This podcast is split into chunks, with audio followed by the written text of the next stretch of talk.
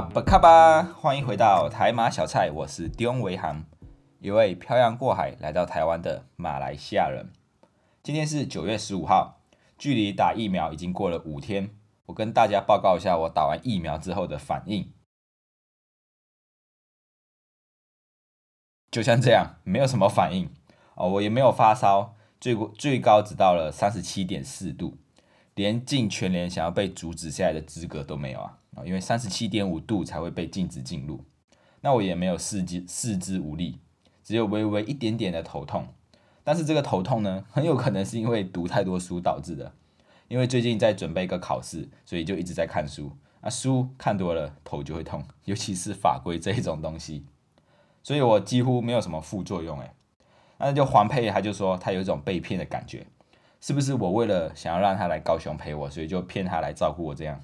才不是嘞，我自己也也有一种被骗的感觉。真的就像翁思凯说的，他说不要抱太大的期待，真的是不要抱太大的期待。因为打完疫苗后，我做足了一切的准备。医生说尽量不要吃太辣的食物，不要吃太刺激的食物。好，我就听话。所以打完疫苗之后，我的第一餐我就在犹豫，到底要不要吃辣呢？我就是要在想要不要喝剥皮辣椒鸡。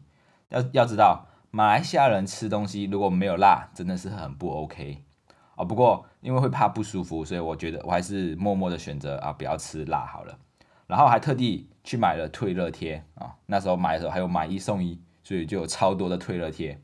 然后还有环佩从台南带来的普拿疼加强版，还有温度计啊，所以打完疫苗之后要睡觉之前，我都把它们整整齐齐的排在桌子上面，就是退热贴啊、普拿疼啊、温度计，然后还有所有所有的水啊之类的都都准备好了，一切准备就绪，然后就去睡觉。结果都没有用到。我一觉睡到天亮，起床第一件事情就是哇，很开心跑起来去量体温。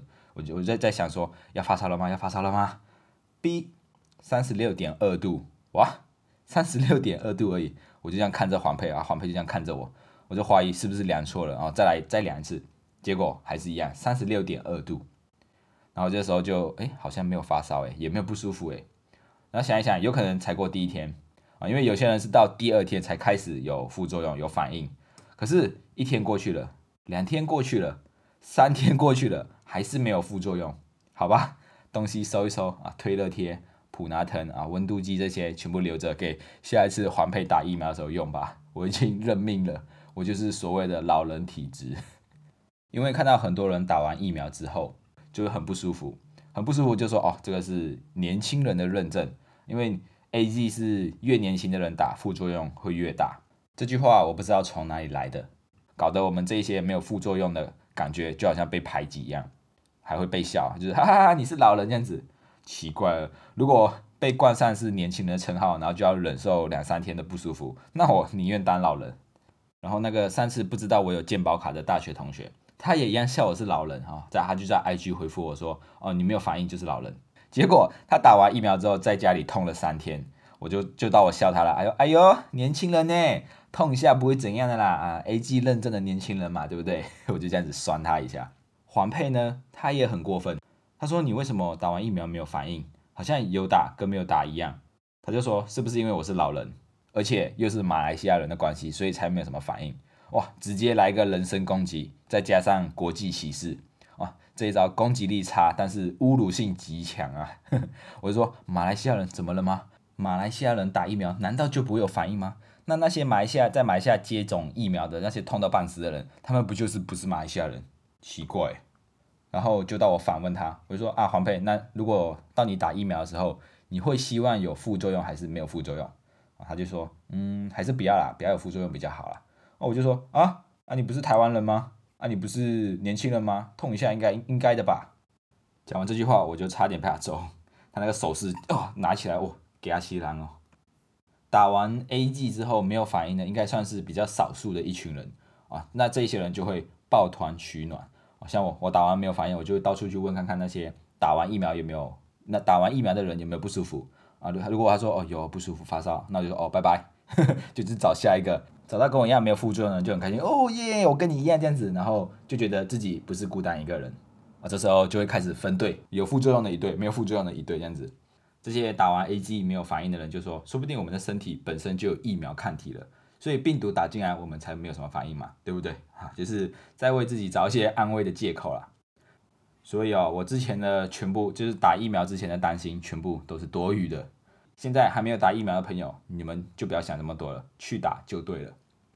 然后昨天就有看到新闻说，有有没有在考虑要不要打打到第三季的疫苗啊？就是因为这个变种疫苗很厉害，所以有可能要打到第三季。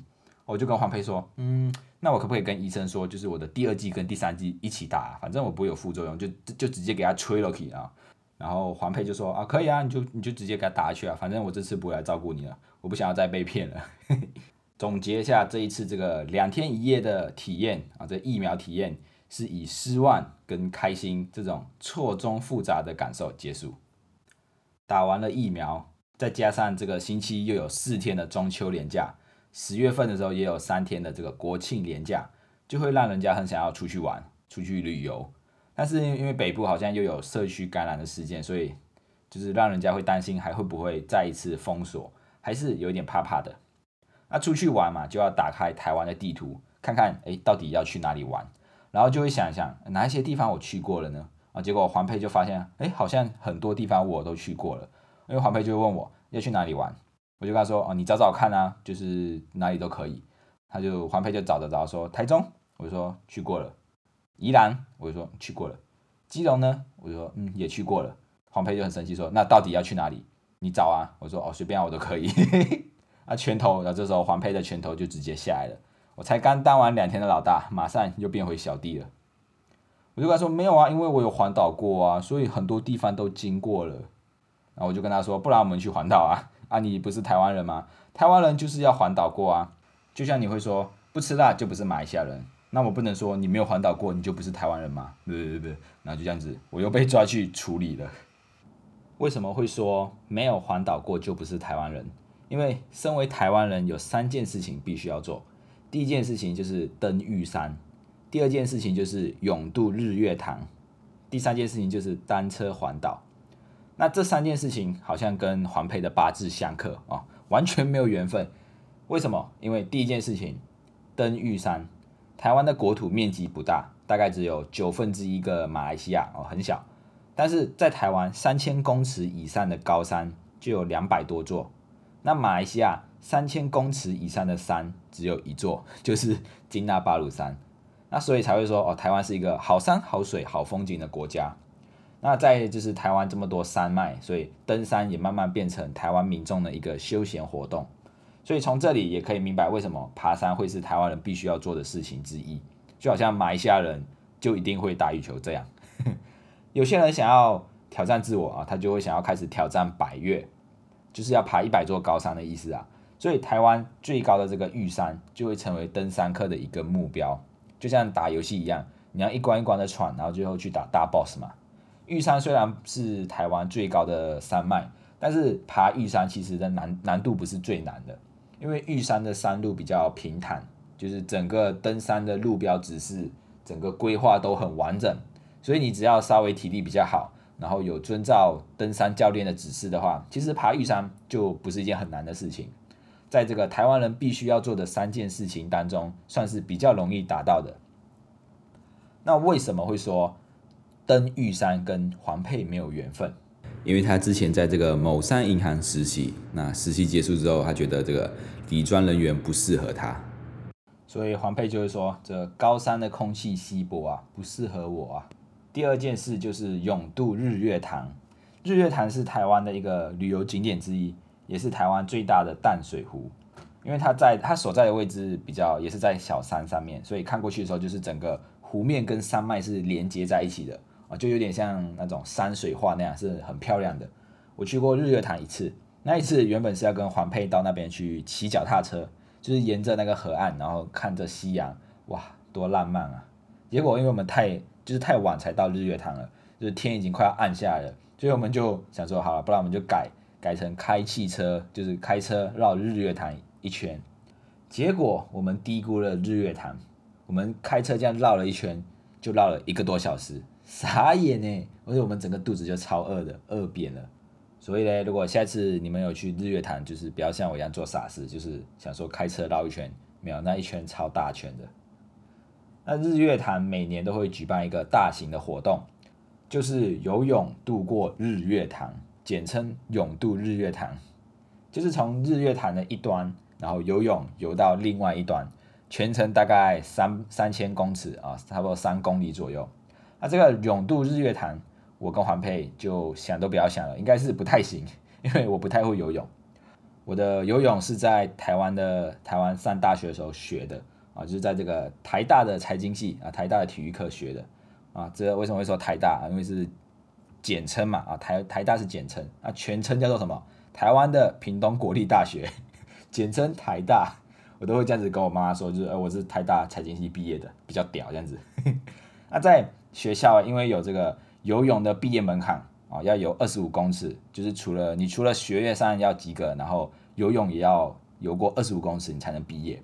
那我就是很勉强的二十五公尺通过，因为我是用那时候我是用自由式，然后我刚我记得我跳下水游还没有到一半的时候我就呛到了，然后我想说，干不行哎，我要毕业，然后我就深深喝了一口水，然后憋气憋到就是一直游到底，然后碰到墙壁的那一刻我就马上弹出水面，我以为我以为我差点要死掉了啊，所以这个二十五公尺我都游成这样子了。那如果我是我去日月潭游这个三千公尺，我可能到我可能要游到下一年的日月潭永渡日月潭，我都不用报名，因为一年过去了，我可能还没有到终点啊，说不定隔年那个工作人员看到我还说，哎，你怎么今年又来参加了啊？我就跟他说，哦，没有，我是从去年游到现在。不过这个永渡日月潭，呃，是有救生衣的，就是你是穿穿着救生衣去游的，所以累了你可以在这个水面上浮着，然后休息一下，所以还是可以挑战看看的。啊，就看身边有没有人要去啊，有没有人要去挑战永渡日月潭，可以揪我一起去，因为有挑战才会有意义嘛。太容易做到的事情就没有意义了。那第三件事情，这个单车环岛，我自己是把它当成是我已经完成这一项了啊，有环岛就可以了，不一定要用单车嘛。我是我是骑机车环岛，反正机车跟脚踏车都一样，都是两个轮子，就不要这么严苛啦。啊，重点不是在工具嘛，重点是在你这个环岛的过程。因为环岛的意义，我觉得就是要要让要让我们去发掘这个台湾的美啊，我觉得我都有做到啊，哦，就像我发现台湾的阿美啊比较比较多啊，比较碎啊，因为环岛的内容也很多也很精彩，所以我先跟大家预告下一集的内容就是这个环岛啊，大家可以期待一下。所以这个台湾人必须要做的三件事情，我已经完成了三分之一啊，就是这个环骑机车环岛。所以，如果我再把登玉山跟永渡日月潭完成，我是不是就可以获得了这个台湾人认证啊？这样子，我以后应该不会被排挤了吧？哦，而且我还可以领五倍券诶，真棒啊！所以下一次如果有人说因为我是马来西亚人，所以怎么样怎么样的时候，我就要拿出这一张台湾人资格认证给他看啊，就塞住他嘴巴说：“你看，不是，我是有台湾人资格认证的。”所以我真心建议这里啊，这个移民署可以考虑看看这个方案。而是外国人不一定要在台湾工作五年才可以申请这个永久居留证啊，完成这三项就是台湾人必须做的三件事：登玉登玉山、永渡日月潭跟环岛啊。完成这三项也可以取得这个台湾人资格认证，不然就是设一个考试嘛啊，考一下台湾的历史啊，或者是考一下台湾的由来之类的啊，对台湾的了解程度达标也可以领到这个台湾人资格认证。啊，反正台湾人很厉害，考试嘛，啊，可以再加入这一项台湾人资格认证考试，一定很受欢迎，我一定是第一个报名，啊，好，就这样决定，哦，先打电话给移民署。哦，对了，如果你也喜欢台马小菜，欢迎到各个收听平台按下订阅，并且推荐给你身边的朋友，也欢迎到留言处留言为什么会喜欢我们，我们下一次见，拜拜。